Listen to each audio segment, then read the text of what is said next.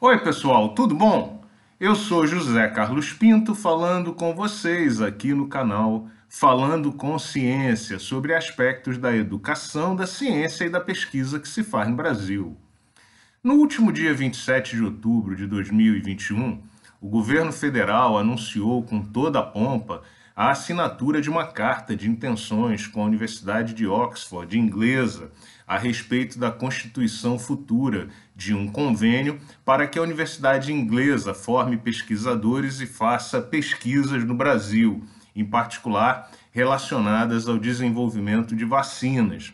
Eu procurei os termos específicos dessa carta de intenções, mas não encontrei. Mas o que se sabe no momento é que não há qualquer lugar previsto para a instalação da Universidade de Oxford no Brasil, nem há datas estabelecidas de maneira que também não há um programa de atividades acertado. É importante você saber que os diferentes níveis de governo costumam assinar milhares de cartas de intenções e raramente uma dessas cartas de intenções vira, de fato, atos concretos, de forma que daqui a alguns meses pode ser que ninguém se lembre mais dessa carta de intenções, cujo principal benefício já foi alcançado, colocar o ministro na mídia e dar oportunidade para tirar algumas fotografias bonitas.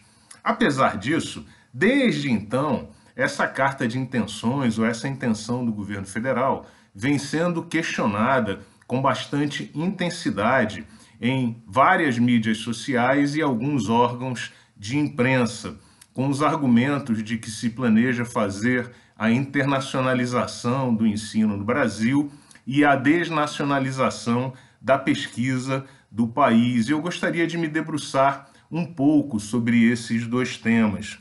Em primeiro lugar, falando sobre a internacionalização do ensino no Brasil, essa crítica é muito ingênua e muito superficial, porque de fato o ensino superior no Brasil é público e internacionalizado.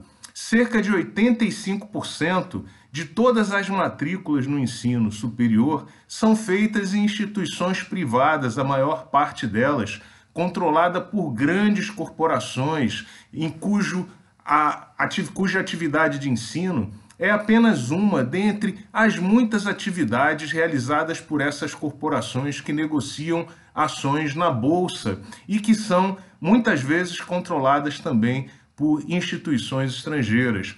Vê-se que a crítica à internacionalização ao ensino no Brasil em nada depende da assinatura de um convênio com a Universidade de Oxford. Essa crítica é cabível hoje e agora, apesar da sociedade brasileira ter a ideia aparente de que o ensino superior no Brasil é público, mas não é. É privado e é controlado por grandes corporações. No segundo ponto, que diz respeito a desnacionalização da pesquisa no Brasil, essa crítica também ela é um pouco ingênua, pelo simples fato de que historicamente instituições estrangeiras, empresas estrangeiras não fazem pesquisa no Brasil. Elas fazem a pesquisa no exterior e vendem as soluções com conhecimento embarcado para a sociedade brasileira. Por isso que toda vez que uma empresa brasileira é vendida para alguma corporação estrangeira, empobrece-se um pouco a área de pesquisa, ciência e tecnologia no Brasil. O que essas empresas também fazem é drenar os cérebros que são formados no país, levando-os para trabalhar nas sedes de pesquisa no exterior. Portanto, eu diria para você, não há risco de desnacionalização da pesquisa no Brasil. Precisa-se, isso sim, fazer mais pesquisa no Brasil, empregar mais pesquisadores no Brasil, desenvolver-se mais conhecimento no Brasil. Mas nesse cenário, então, que diabo vem fazer aqui no Brasil a Universidade de Oxford? E essa é uma boa pergunta.